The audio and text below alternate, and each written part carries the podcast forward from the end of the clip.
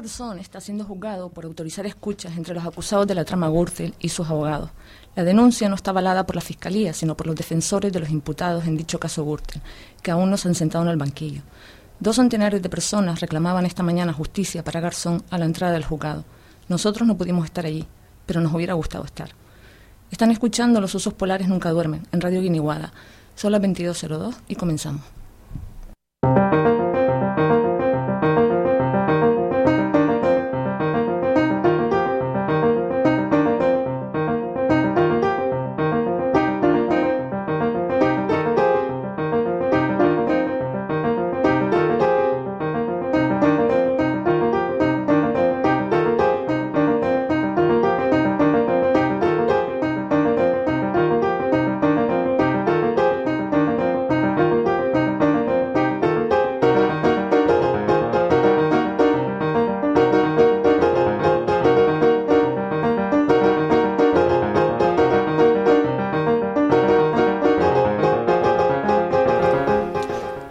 Del Rosario. A mi lado, Javier Moreno. Buenas noches, Javier. Buenas noches.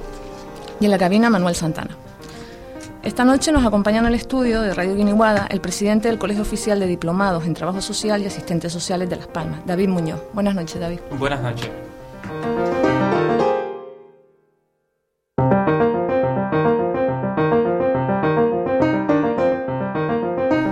Si quieren participar con sus opiniones en el programa de hoy, pueden hacerlo a través del correo electrónico lososospolares.gmail.com, en Twitter, en la cuenta Los Osos Polares, en Facebook, en el perfil Los Osos Polares Nunca Duermen, y si quieren también pueden participar llamando al teléfono 928-319-946.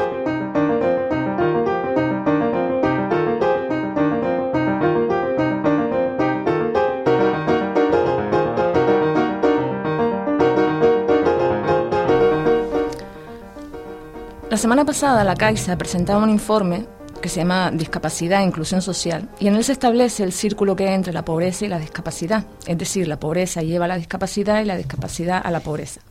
Queremos hablar con David Muñoz un poco eh, que nos pusiera en, en general, en contexto, si considera que eso es así por este por este informe que lo relaciona y por qué, cuáles son eh, las causas en, en concreto que llevan ese círculo. Bien, pues eh, en concreto este informe que habla de la situación de las personas con diversidad funcional y su relación con la, con la pobreza y exclusión social puede servirnos como una referencia específica en una situación que refiere en este caso a las personas con discapacidad, pero que bienmente nos podría servir para cualquier otra situación dentro del contexto social y cultural en el que nos desarrollamos, porque son muchas las situaciones las que provocan una situación de exclusión social que vienen a determinarse por distintos factores, ¿no? Podrían darse eh, factores de tipo personales, por ejemplo, eh, de dificultades que puedan tener personas pues para integrarse eh, con normalidad en su medio social, eh, dificultades o factores de tipo económico por carencia de recursos económicos, de bienes materiales y demás.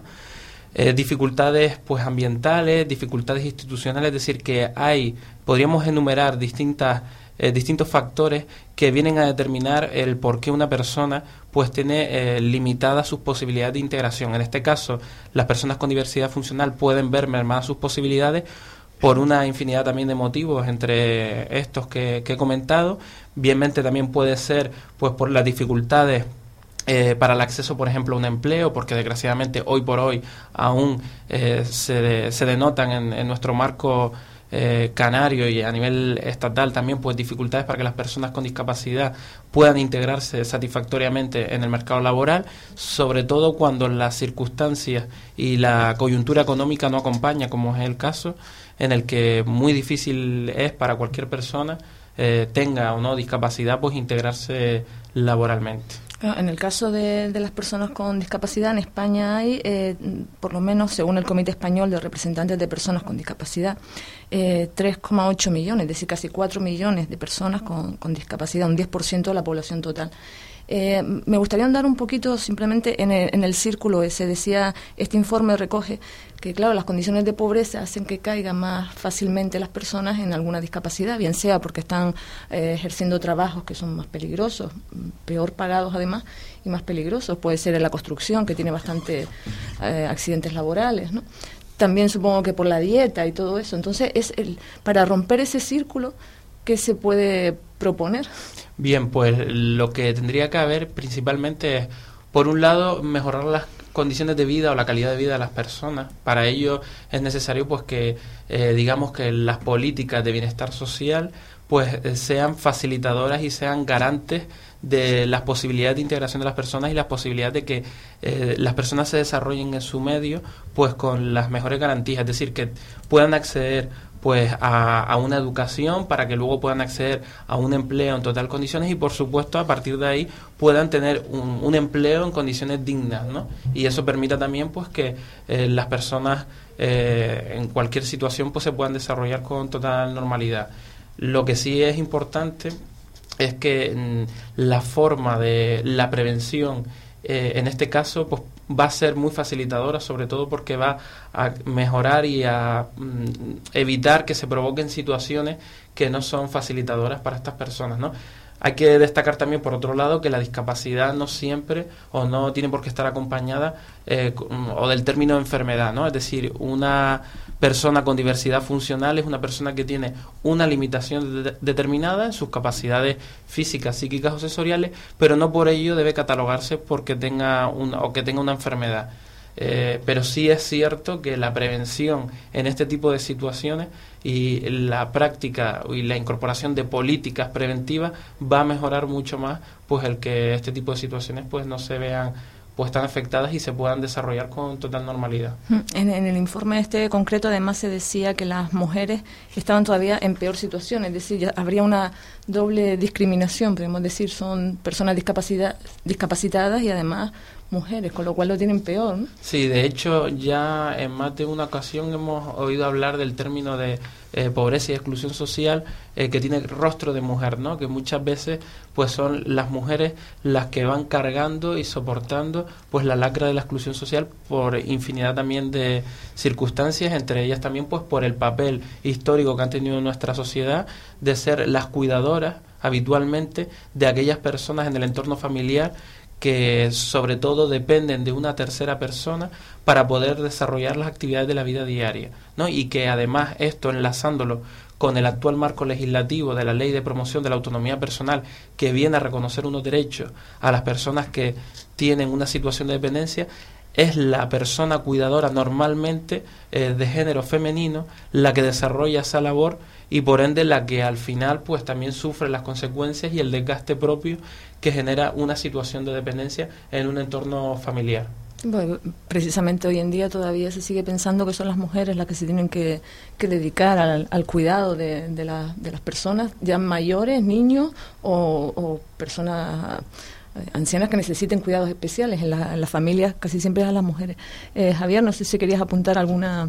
Sí, quería preguntarle a, David por la, la situación en Canarias de, de las personas que sufren eh, discapacidad y si está empeorado en los últimos, en los últimos meses a, raíz de, de todos estos recortes que se están llevando a cabo.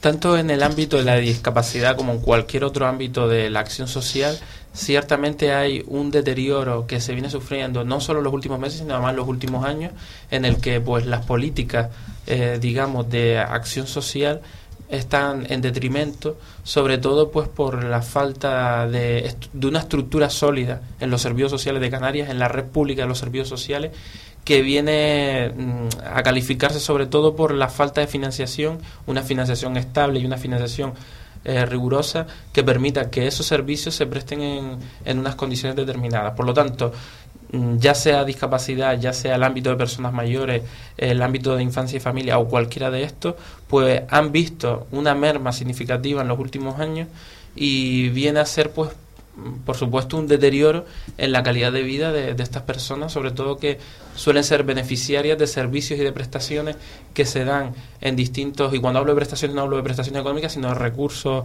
sociales también y de ayudas y de apoyos a la familia que ya no se están prestando, no se están garantizando en las mismas condiciones que hace algunos años. Por lo tanto, pues estamos en un momento bastante crítico a ese nivel.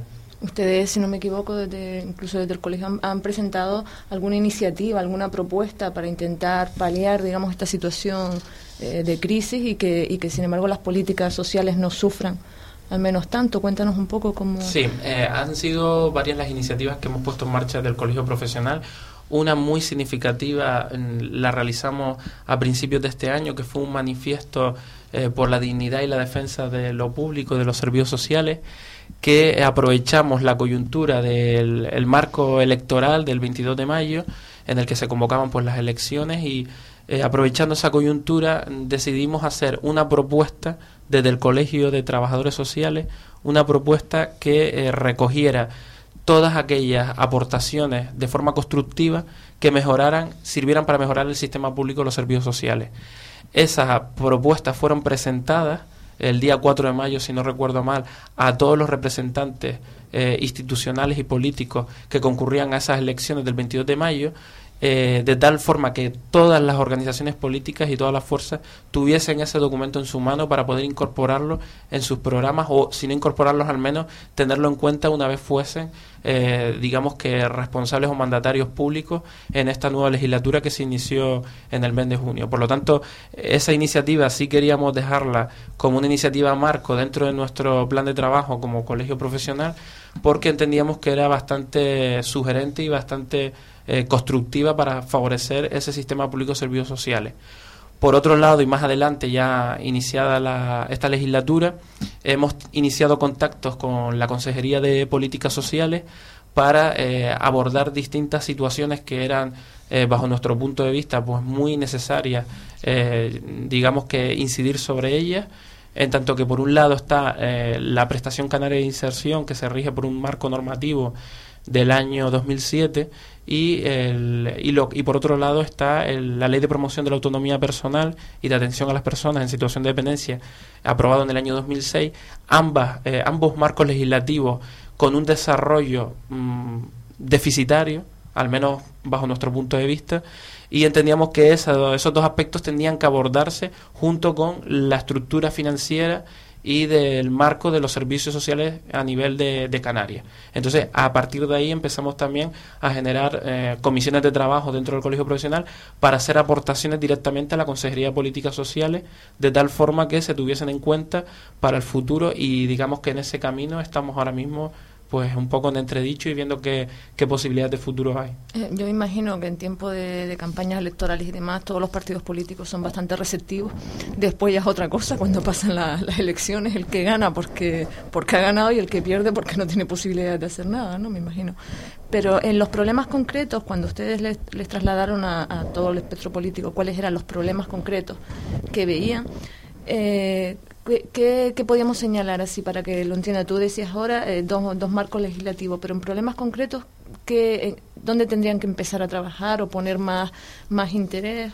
Principalmente, digamos que el, el gran problema que, detectamos en, el sistema público de los servicios sociales es la falta de una financiación estable. Es decir, si no hay voluntad política para establecer una ficha financiera para cada uno de los programas sociales que hoy por hoy se están prestando en la comunidad autónoma de Canarias, no podremos desarrollar eh, unas prestaciones que son básicas, que entendemos que son básicas para el bienestar social de la ciudadanía. Por lo tanto, la primera premisa es una financiación estable que permita que los programas se desarrollen con total eh, normalidad y que puedan mm, cubrir las necesidades de las personas, que no sean programas que estén por estar, sino que sean programas eh, eficientes y que tengan una cierta calidad. Esa es la, la principal premisa. A partir de ahí ya son otros los elementos que nosotros hemos ido aportando, como por ejemplo el introducir ya los aspectos de modificación de la, la que es la actual ley eh, de servicios sociales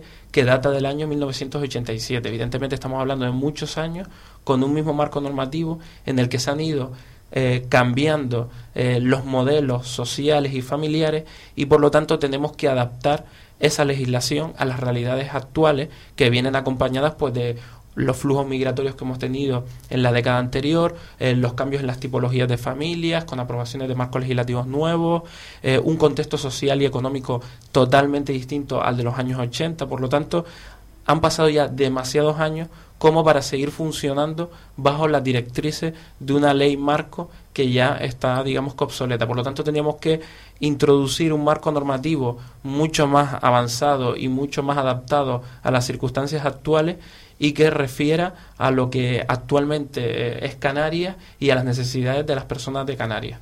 Yo como eh, periodista, sí, insistiendo, ponme un ejemplo concreto que tú veas. Bueno, eh, eh, esta familia pide una cosa que no que la, que la ley no está recogiendo porque no está adaptada a ese marco que tú decías, por ejemplo, las nuevas familias o las nuevas necesidades. tú que también estás a pie a pie de calle trabajando, ¿no? ¿Qué problemas concretos es, las leyes no dan respuesta? Mira, por ejemplo, hay una situación que es muy muy habitual y es que los servicios sociales, con, no solo por la ley en sí, sino por la estructura que, que ha ido adoptando y el marco que viene trabajando, eh, se han convertido en un sistema, eh, parece ser que prestacional, ¿no? De una persona que viene, pide una ayuda y se le da respuesta con una ayuda económica o un recurso. Y esa no es la esencia de los servicios sociales, ni mucho menos la esencia de nuestra profesión, que es el trabajo social. En concreto, lo que faltaría como dato concreto sería la prevención y actuaciones de carácter más eh, educativo y de carácter más comunitario, es decir, actuaciones en barrios, en, en ámbitos más relacionados con los espacios informales incluso en ámbitos educativos, escolares, donde las personas, digamos, que se desarrollan y son eh, los procesos de socialización donde se dan, básicamente son en la familia y en los ámbitos, pues, educativos y comunitarios. Por lo tanto, en esos espacios habría que generar, que es lo que muchas veces la gente demanda, ¿no? Pues eh, estoy en un barrio X y no hay actividades o no hay una oferta que permita que las personas de este barrio pues podamos desarrollarnos pues integralmente y que podamos tener nuestras necesidades satisfechas, ¿no? Entonces, ese, ese podría ser un ejemplo concreto de lo que la ley ahora mismo no está dando respuesta, no solo la ley, sino además el marco actual de los servicios sociales, porque sobre todo en esta situación de desborde, lo que se ha priorizado en todas las agendas políticas es, mm, digamos que, dar eh, mm, ayudas económicas en lugar de eh, ofrecer recursos alternativos de prevención y recursos que sean no sean pan para hoy, hambre para mañana, por hablar mal y pronto, sino que sean recursos del futuro y, que favorezcan la integración de las personas. Eh, la gente en la calle, mucha gente en la calle también de lo que se queja es que, por ejemplo, cuando va a pedir las prestaciones para la ley de dependencia, para las ayudas, eso, eh, lo que tarda es el proceso. No sé si ese proceso, quién se encarga de él, si es tan, tan lento, necesariamente tiene que durar tanto, que en algunos casos las ayudas eh, llegan cuando no hacen falta porque la persona lamentablemente ya ha fallecido. No sé si eso también ustedes han, han planteado algún tema de cómo solucionar eso. Sí, entre las medidas que hemos planteado ahora a priori en la Consejería de Políticas Sociales, una de ellas ha sido un informe detallado de la Ley de Promoción de la Autonomía Personal y su desarrollo e implementación en, el archipiélago canario. Y sí que es verdad que hay un grave problema de gestión, al menos bajo nuestra visión como colectivo profesional, eh, por parte de la Consejería de Políticas Sociales respecto a esta ley todas las comunidades autónomas tienen una ficha financiera para el desarrollo de la ley, es una transferencia de las competencias del Estado a las comunidades autónomas y ciertamente son muchas las personas y muchas las familias que han solicitado ese reconocimiento, que es un derecho además subjetivo, reconocido en esta ley del año 2006, y que hoy por hoy siguen esperando a que ese derecho se les sea reconocido y a veces cuando se les reconoce digamos que se quedan en lo que se, se denomina o lo que conocemos ahora mismo como el limbo de la dependencia, es decir, cuando una persona tiene reconocida su situación, pero la falta de recursos o la falta de una buena gestión pues no permite que la persona tenga eh, la respuesta a lo que demanda, sino que se queda un poco, digamos, en ese eh, esperando a ver si se le da alguna respuesta o se pronuncia la administración a favor de cuando la persona realmente tiene una necesidad básica, que es el cuidado normalmente de una persona en situación de dependencia. Sí. Te quería preguntar si, si no consideras que en España hemos cultivado, en Canarias hemos cultivado el, el hecho de tener un ciudadano de dos categorías o de tres categorías y que nos hemos acomodado a una situación que era lo, lo, que tú decías antes, que hay, un, hay una parcela de, de, personas discapacitadas a las que siempre tenemos que, ayudar con cierta condescendencia, dedicándoles una cantidad de dinero eh, anualmente para que malvivan o sobrevivan. Y de que en España no se ha cometido nunca, o en Canarias, una política de convertirlos en ciudadanos de, primera, es decir, de ciudadanos que tienen unos derechos y a compartir una ciudadanía como como sujetos activos. ¿no? Es decir, eh, parece que el gobierno canario comparte esa visión de que de esas personas dependientes a las que los demás tenemos que cargar con ellas. ¿no? Precisamente en esa línea nosotros queremos plantear que el modelo de la, del nuevo marco normativo tiene que ser un modelo promocional, es decir, un modelo que eh, abogue porque las personas sean eh, digamos que las protagonistas de sus propias vidas y que no sean los servicios sociales los mm, constructores o los que vayan pautando cuál es el mejor camino. Yo creo que eh, en la acción que nosotros desarrollamos, los trabajadores y las trabajadoras sociales, mm, la clave está en acompañar a las personas y no en forzar a las personas o en, digamos que, adoctrinar a las personas, sino que nuestro trabajo consiste en esa labor de apoyo y de orientación y tal cual es nuestra profesión, debe ser también esa ley marco para nosotros en Canarias, tiene que ser tal cual en la misma filosofía, que sería pues una, una ley que sea promocional, que no sea la ley de dar, sino la ley de apoyar, de orientar, de asesorar y un montón de eh, infinitivos más que podríamos eh, utilizar para también catapultar lo que es la esencia del sistema público de, servicios sociales. Pero en la línea de lo que estás comentando, sí que nosotros como cuerpo profesional también hemos planteado no solo aquí en Canarias, sino también en el marco también del Consejo General del Trabajo Social en Madrid, que aglutina a todos los colegios profesionales de España, pues la necesidad de una ley estatal de los servicios sociales, porque eso serviría también para unificar criterios a nivel estatal que a la hora también de legislar en esta materia de servicios sociales, porque ahora está la ley de promoción de la autonomía personal, pero en cualquier momento puede aparecer otro marco normativo dentro del mismo ámbito que tendrían que ir, digamos que con unas premisas comunes y unas bases comunes para garantizar que en todas las comunidades autónomas de España pues haya unos mínimos eh, establecidos para las prestaciones de los servicios sociales y para garantizar que el modelo se, se cumpla con una calidad y una dignidad para las personas y que no se quede a merced de eh, las directrices de los grupos políticos eh, parlamentarios de las distintas autonomías, sino que sea una cuestión pues general. Sí, pues lo que parece claro es que depende de la comunidad en la que vivas, vas a tener unas prestaciones o unos servicios distintos a otras, o, por lo menos con una agilidad. De hecho, es lo que ocurre como dato para ejemplificar, pues eh, con la ley de promoción de la autonomía personal, ocurre que en Canarias, por ejemplo, vamos a la cola, aunque este término a mucha gente no le gusta, ¿no? pero es la realidad, es decir, vamos a la cola en la gestión de la ley de promoción de la autonomía personal, junto con otras comunidades autónomas como pueden ser la Comunidad Valenciana y Madrid, y además estos son datos oficiales de un observatorio estatal que hay y que eh, se ha contrastado en distintas situaciones y que se viene además repitiendo el patrón desde el año 2010, al menos que yo conozca. Con lo cual, mm, el dato es bastante grave y además ha perjudicado a nuestra comunidad autónoma con una reducción también de un 18% aproximadamente en el año anterior, debido a que como no hemos cubierto los objetivos iniciales del Estado para la comunidad autónoma de pues eh, se penaliza, por decirlo de alguna forma, a este territorio por no haber cubierto esas expectativas. Con lo cual, no solo que vamos mal, sino que además nos han reducido por no haber, digamos, hecho los deberes a tiempo. O sea, que estamos otra vez como al principio, en un círculo, ¿no? Tenemos personas que necesitan ayuda, pero como no las hemos ayudado, la ley no nos permite tener más recursos. Exacto, y sobre todo cuando la ley reconoce, como dices tú, un catálogo de recursos, ¿no? Que son unos recursos que están reconocidos, que son recursos que pueden... Mm, cambiar radicalmente la vida de las personas, no solo de las personas que están en situación de dependencia, sino de sus familias y de sus cuidadoras.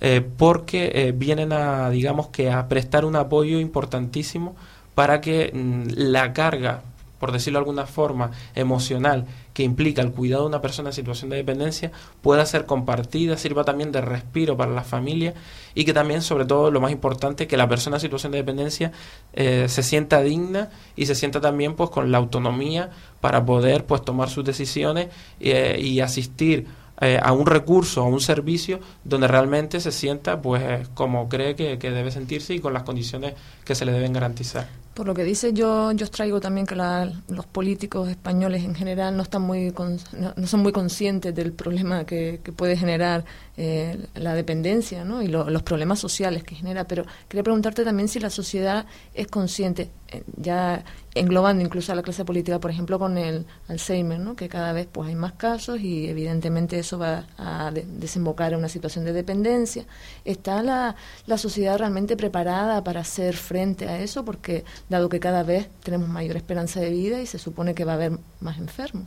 Eh, tendría que haber también, por un lado, mm, yo creo que es una cuestión a distintas bandas, ¿no? a distintos niveles y que deberían de implicar a todos los aspectos. Es decir, por un lado está la cuestión política, donde los políticos tienen la gran responsabilidad de generar políticas facilitadoras para que esa, esa situación, esas patologías eh, o esas lacras que se van dando a la sociedad puedan ser paliadas y puedan utilizarse mecanismos y elementos alternativos que no sea solo la asistencia, insisto, sino la prevención, como he dicho a lo largo de esta entrevista.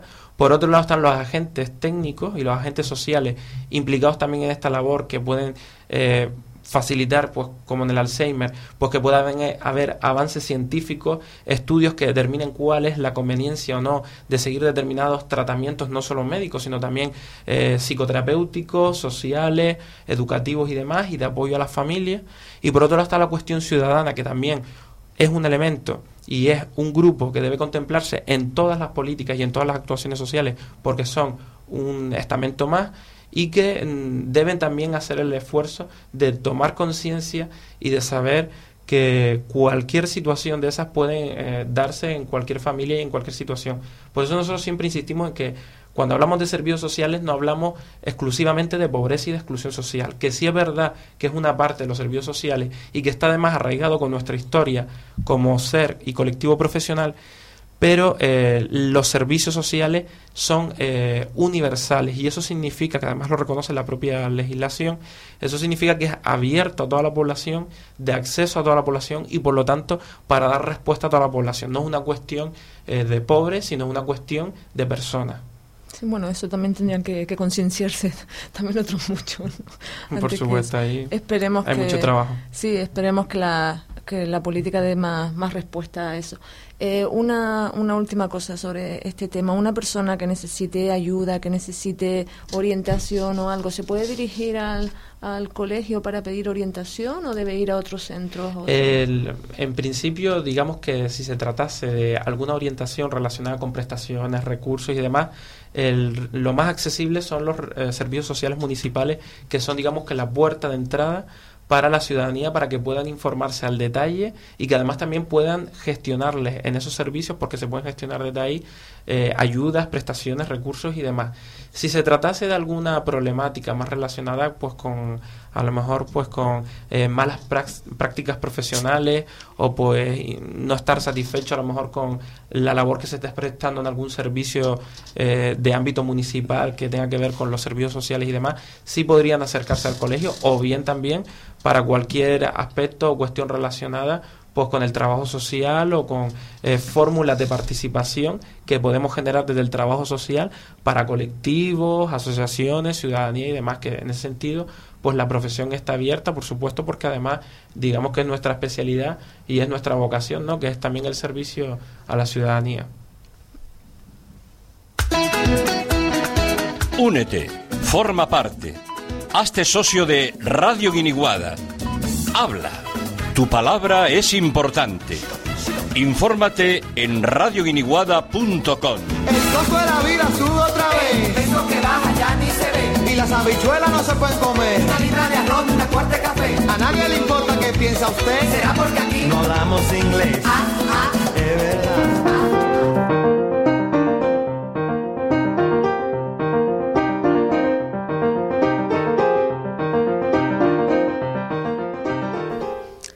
Cuando son las diez y media de la noche, mm, cambiamos de tema. Eh, queríamos abordar un asunto a propósito del Ayuntamiento de Las Palmas de Gran Canaria, que estudia aprobar una ordenanza municipal que prohíba cualquier tipo de exhibicionismo en sus calles, especialmente el de las personas que ejercen la prostitución. Según ha señalado este jueves, pues su alcalde el jueves pasado, Juan José Cardona del PP. Al respecto hablamos con Mamen Briz del colectivo de Taira. Esto fue lo que nos comentó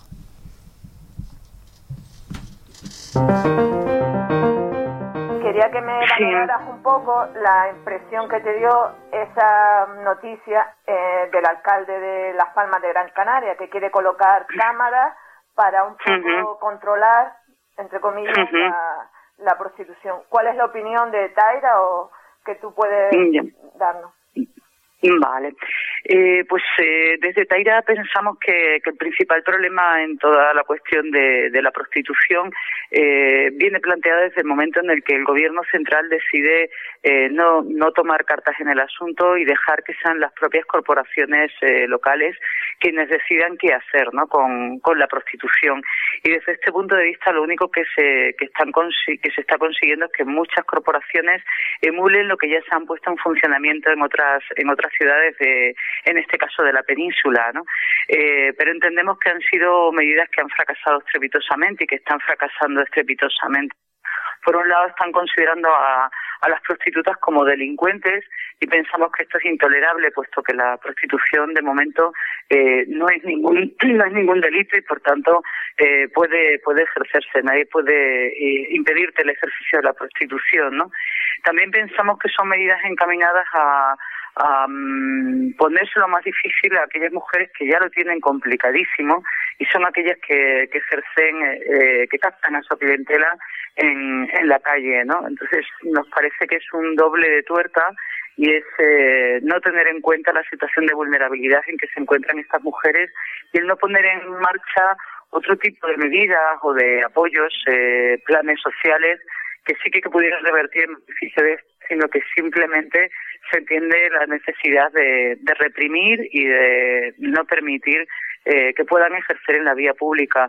más bien pareciera que mm, a las corporaciones municipales no les importa qué suceda eh, con estas mujeres, ¿no? Se han de dirigirse a un club donde sí sabemos que les van a explotar eh, económicamente hablando o, o, qué hacemos con ellas, ¿no? Digamos que es como eh, una patata caliente que se van pasando desde, desde unos lugares a otros y que entendemos que no es eh, ni una solución buena ni por supuesto justa para las prostitutas. Sí, da la impresión de que realmente las mandan a un más digamos a la clandestinidad, ¿no? Lo que favorece que muchas mujeres entren en un círculo peor, digamos, por lo que tú decías esto es un poco, ¿no? Pareciera que se esté obligando o empujando a las mujeres que quieren ser autónomas y que quieren trabajar para sí mismas a que se a, a, los clubs que por cierto las pueden aceptar o no y que además les van a poner unas les van a imponer unas condiciones eh, draconianas para a la hora de, de, poder cumplirlas no por lo tanto no se está pensando en el bienestar de las mujeres a pesar de que a menudo eh, se hace un doble discurso falso e hipócrita en donde se habla pobres mujeres o pobres víctimas, pero en el fondo se las está tratando como absolutas delincuentes, ¿no? Y esto es lo que entendemos que, que no puede seguir eh, sucediendo, ¿no? Aparte de que en el caso en concreto de, Las Palmas nos hacía especialmente, llamaba especialmente la atención eh, este tema de, del exhibicionismo, ¿no? Porque pareciera que tan solo se exhiben trabajadoras del sexo y puede ser que no, ¿no? Puede, además, eso, ¿qué significa exhibirse, ¿no? Si tuviésemos que ver la moralidad de cada ciudadano o cada ciudadana, pues a lo mejor se pensaba que, que mucha gente joven puede estar practicando el exhibicionismo y por tanto puede ser también una conducta a perseguir o, a multar, ¿no? Entendemos que, que, en fin, que no, no se pueden hacer con un tema tan serio, eh, con un problema tan brutal, no se pueden hacer este tipo de eh, de reflexiones y, y, las están a gusto, ¿no? O sea, eh, le pediríamos al Ayuntamiento de, Las Palmas de Gran Canaria que volviera a estudiar de nuevo otras posibles soluciones y, por supuesto, entre ellas el que contase con, con las personas que están trabajando directamente con, las prostitutas y con ellas mismas. Pensamos que es posible la negociación de espacios públicos en donde ellas pudieran trabajar sin molestar a la ciudadanía eh, y viceversa, ¿no? Sí, desde luego lo del exhibicionismo es curioso porque precisamente esta semana salió una información a propósito de los ortodoxos judíos que a exacto, una niña de ocho años porque enseñaba las, las muñecas ¿no? en las manos. ya, claro. O sea, que, claro. ¿no? que que cuando utilizas la palabra exhibicionismo, ¿a qué nos estamos refiriendo, no? Claro, ¿qué quieres decir, no?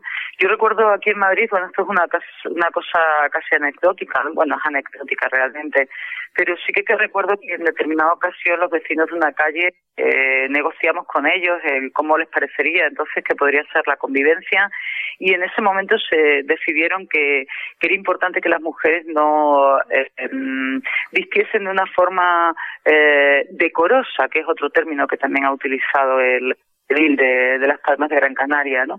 Y en ese caso las mujeres hicieron caso, dijeron bien, vamos eh, a ponerlo en práctica, nos llamemos mucho la atención y el resultado fue completamente imprevisto, ¿no? Y es que los clientes que en esa zona se ejercía la prostitución, eh, pues lo que estaban haciendo era dirigirse a todas las mujeres que pasaban por la calle, porque evidentemente las prostitutas pasaban muchísimo más desapercibidas que cualquier chica normal y corriente, ¿no? De las que circulase por aquella calle, ¿no? Por lo tanto, a veces no, no sabemos que no son fáciles las soluciones, pero sí sabemos que es necesaria la voluntad política eh, para, en primer lugar, dirigirse a estas mujeres, considerarlas interlocutoras válidas y poder llegar a acuerdos, poder llegar a, soluciones, ¿no? Porque realmente es eh, terrible que, bueno, que se las persiga, que se las reprima, eh, que se les impida trabajar y que, por tanto, se les impida vivir, porque nadie va a venir a ofrecerles otro empleo y mientras que eh, uno tenga que mm, alimentarse y alimentar a sus familias,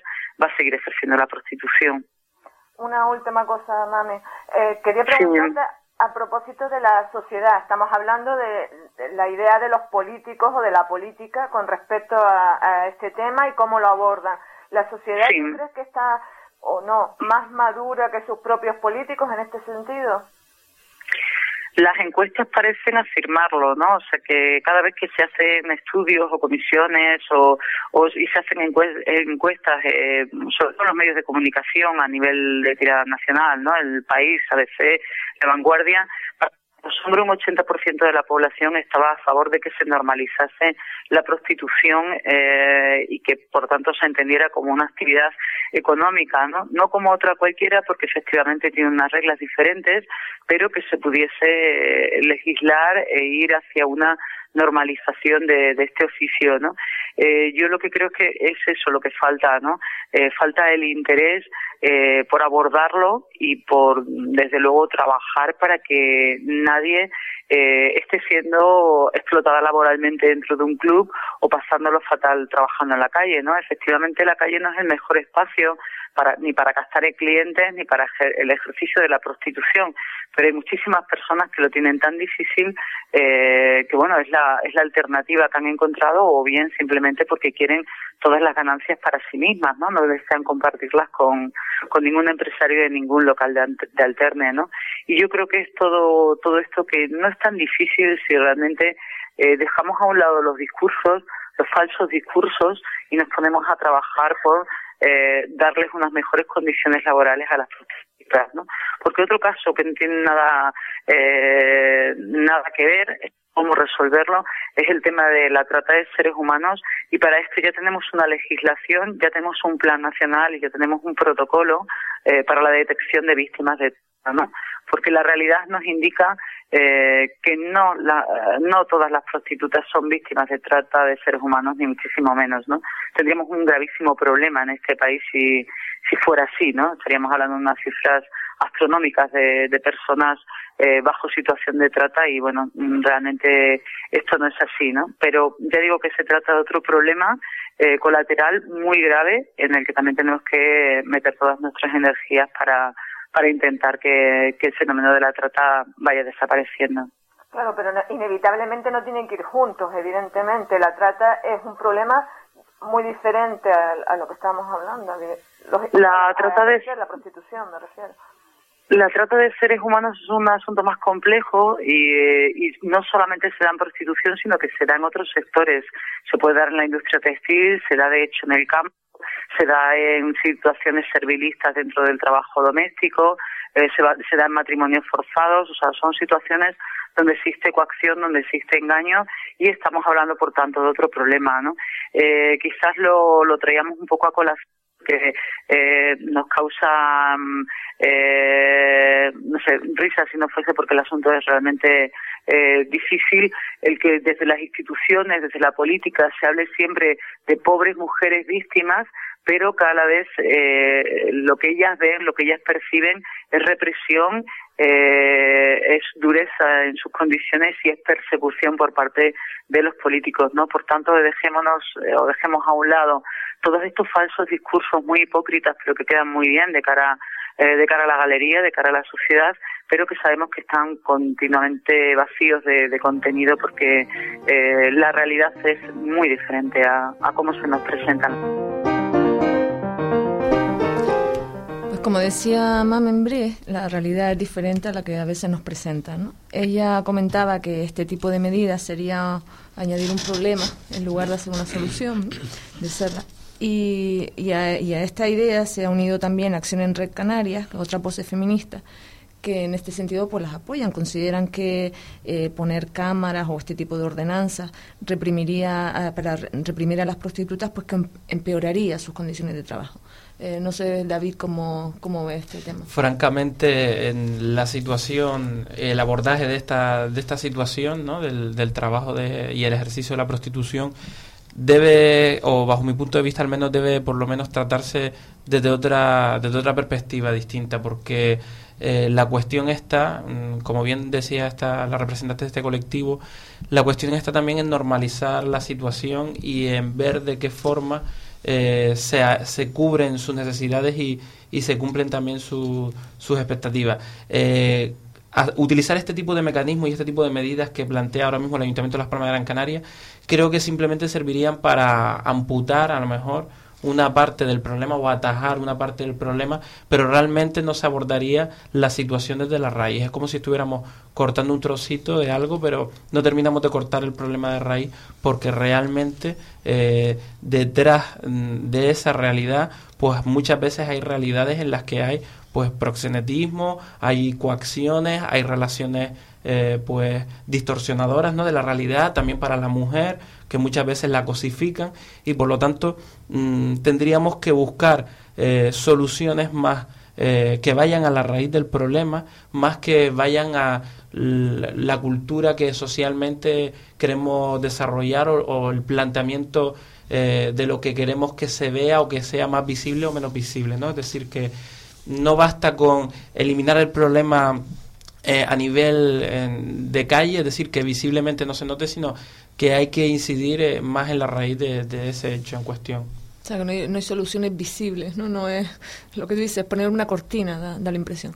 Eh, Javier. Sí, yo creo que ya en, Las Palmas de Gran Canaria estamos resignados a tener alcaldes que, que especulan con, con, Su único proyecto es tener una ciudad bonita, y para ellos una ciudad bonita es una ciudad en la que lo, los ciudadanos incluso llega el, momento de que no existan porque son molestos para, para, para exhibir la, la propia ciudad. En este sentido, en el programa de esta noche estamos viendo cómo siempre hay un otro que en un caso es el discapacitado, en, este, en otro caso es la, la, prostituta, siempre hay un otro que no encaja con nuestra forma de, de entendernos a nosotros mismos, de tal forma que las prostitutas no se convierten en ciudadanas españolas y en ciudadanas que tienen derecho a vivir en Las Palmas, sino que se convierten en un problema, como son un problema los discapacitados, como son un problema los pobres, como son un problema eh, cualquier persona que se salga de, la norma. Y yo creo que mm, tanto los políticos como los propios ciudadanos, como nosotros nos hemos acostumbrado a esta forma de ver las cosas, de que el ciudadano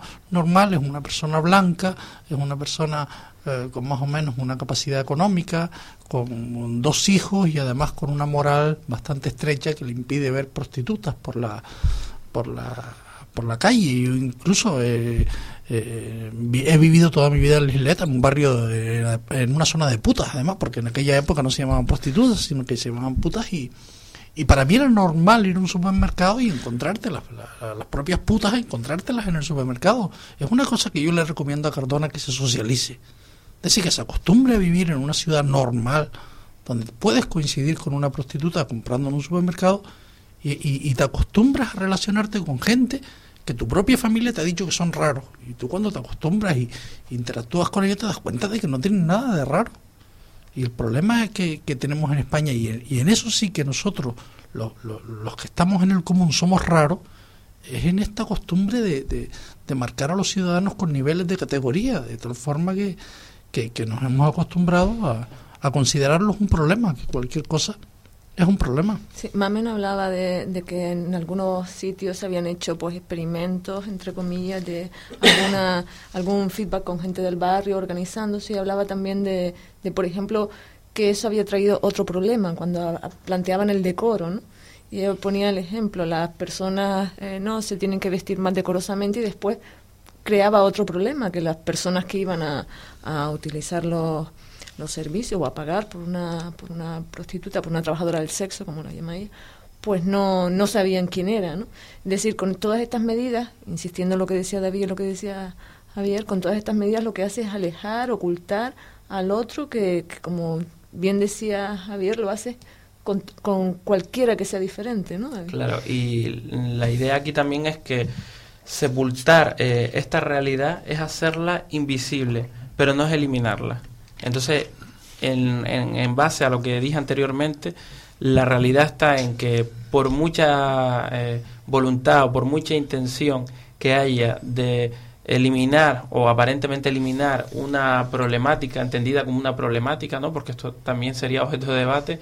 Eh, no, no se resuelve el problema o no se cumple el objetivo que se quiere cumplir y que también está muy ligado, como dice Javier, a esos modelos cortoplacistas que en política se estilan, ¿no? De mm, utilizar medidas rápidas, urgentes, que mm, en poco tiempo pues de entrada eliminen o reordenen una situación, ¿no? Pero muy desde la apariencia y muy también desde lo superficial y que realmente no viene a, tampoco a dignificar las condiciones de vida de las personas si realmente ese es el objetivo. Si el objetivo es dignificar a estas personas y garantizarle una, una subsistencia en, en una, con una calidad de vida determinada, pues realmente habría que, que incidir en otros aspectos, no más que en la visibilidad de su, del ejercicio de su actividad profesional y más a lo mejor en aspectos más de índole personal, como por ejemplo puede ser eh, cuáles son sus posibilidades para integrarse laboralmente en otro en otro tipo de actividad, por ejemplo. Ahora, si tú, tú te coges una, una encuesta, la encuesta del, del CIG y, y, el problema de la prostitución y de cómo visten las prostitutas y de si son decorosas o no, no aparece. Ahora, el, el problema de, de, la, clase política es uno de los problemas que más preocupan a los españoles. Yo a, a, Cardona le diría que tiene un montón de trabajo para evitar el exhibicionismo político y el exhibicionismo de la corrupción política. Es decir, se puede tomar la molestia y dejar el pequeño problema de las prostitutas, si es que existe el pequeño problema de las prostitutas, que sospecho que solo está en la cabeza de Cardona y dos o tres vecinos de, de, de ese barrio, dejarlo para otro momento, pero realmente lo que preocupa a los españoles, y yo a Cardona lo invito desde aquí a que le meta mano a eso, es el problema de la corrupción de los políticos. Y en Canarias tenemos un montón de casos. Dudo mucho que nos dejaran poner cámaras para captar el momento de la corrupción. Bueno, pues son exhibiciones también mucho más indecorosas que, que, que las otras. Bueno, para terminar con este tema, simplemente apuntar eso que lo que otro otro tema que decía Mamen, otro asunto, eh, que era como alejar a esas personas a zonas que incluso abocarlas a más inseguridad aún, ¿no? Creo que en Madrid se hizo también una especie de experimento con eso, ¿no? Y echaban a mujeres que iban a ejercer la prostitución a, trabajadoras del sexo la echaban de determinadas zonas, pero finalmente, o en Barcelona también se hacen. Yo creo que ese proceso responde pues a una forma de reconvertir el, el proceso más hacia la exclusión social.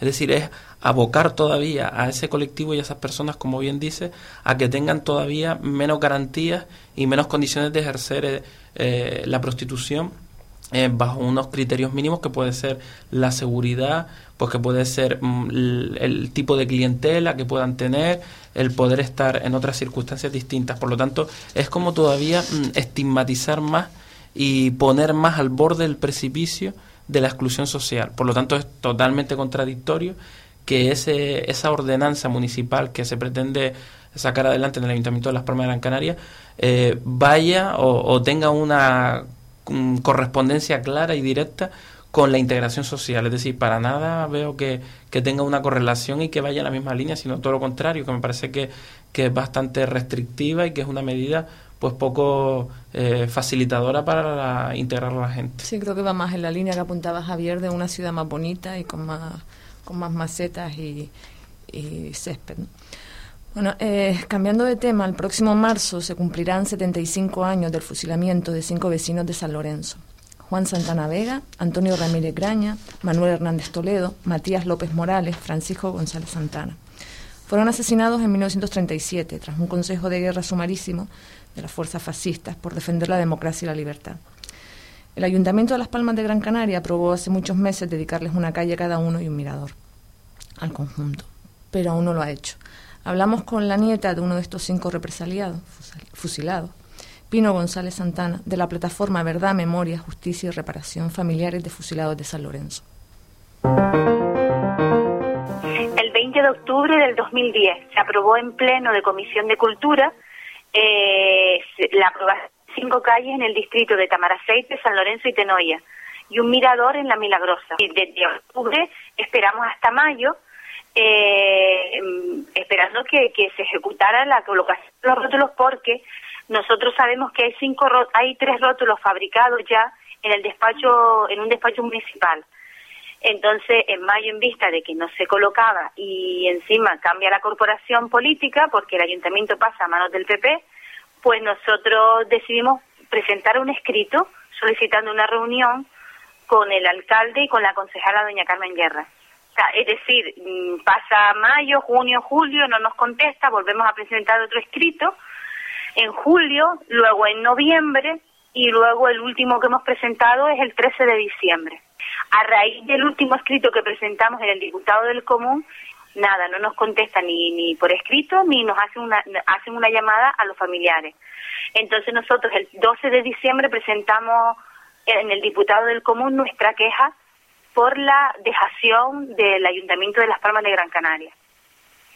En diciembre, cuando presentamos, tampoco nos contesta ni el Ayuntamiento de Las Palmas de Gran Canaria y todavía estamos en espera de que nos, de nos conteste el diputado del Común, pues presentamos una petición en la Unión Europea, quejándonos y denunciando lo que está, los hechos ocurridos. El problema real, que no se excuse el señor Cardona en, la crisis económica son 60 euros. El un ayuntamiento como Las Palmas de Gran Canaria no tiene 60 euros para hacer dos rótulos, porque hay tres realizados, estamos pendientes de dos nada más. El de Francisco González Santana y el de mm, Matías López Moreno. Para todavía a, la derecha española le, le escuece que se le, haga homenaje a, a hombres socialistas y mujeres socialistas y comunistas que dieron su vida por la libertad y la democracia. 75 años después, que es de vergüenza, ¿eh? que, que nosotros hoy día quien, lo tengamos que estar sus nietos luchando por cinco calles. Excusarse en una crisis económica es surrealista. Hoy mismo nos han llamado, presentamos un, un escrito para, para ir a una, una reunión de distrito. Hay una junta de distrito mensual aquí en el distrito de Tamaraceite y nosotros presentamos para, yo quiero exponer el tema ante la Junta, ante los ciudadanos. Entonces hoy me ha llegado, nos ha llegado una circular para que, para presentar, para ir a la Junta de Distrito. Y a ver si en la Junta de Distrito nos hacen caso, que no lo sé, todavía ya, ya tengo mi duda. Y si esto no llega nosotros vamos a hacerlo vía judicial eh, si no, no, no se colocan los rótulos, vamos a hacerlo a través de, una, de la vía judicial. No tenemos recursos económicos, pero buscamos apoyo de colectivos y, de, ¿sabes? de colectivos para que nos echen una mano, pero vamos a denunciarlo. Los familiares estamos convencidos de que esto es un tema ideológico, no es un tema económico. Esto es una dejación, es un pasotismo. Ellos piensan que nosotros nos vamos a aburrir. Eh, pensarán, esta gente vive en el pasado, ya se aburrirán de este tema. Pero es que esto no es un tema político por parte de nuestra familia. Esto es un tema familiar, es cerrar heridas. Simplemente cerrar unas heridas que están abiertas y que todavía duelen. Nosotros no queremos ni la foto de turno con el, ¿sabes? La foto con el alcalde de turno, ni hacer una fiesta, ni nada. Queremos los rótulos y ya está. Simple. Ya después las familias en el hogar, ya nos encargaremos nosotros de, de, de hacerle sus homenajes.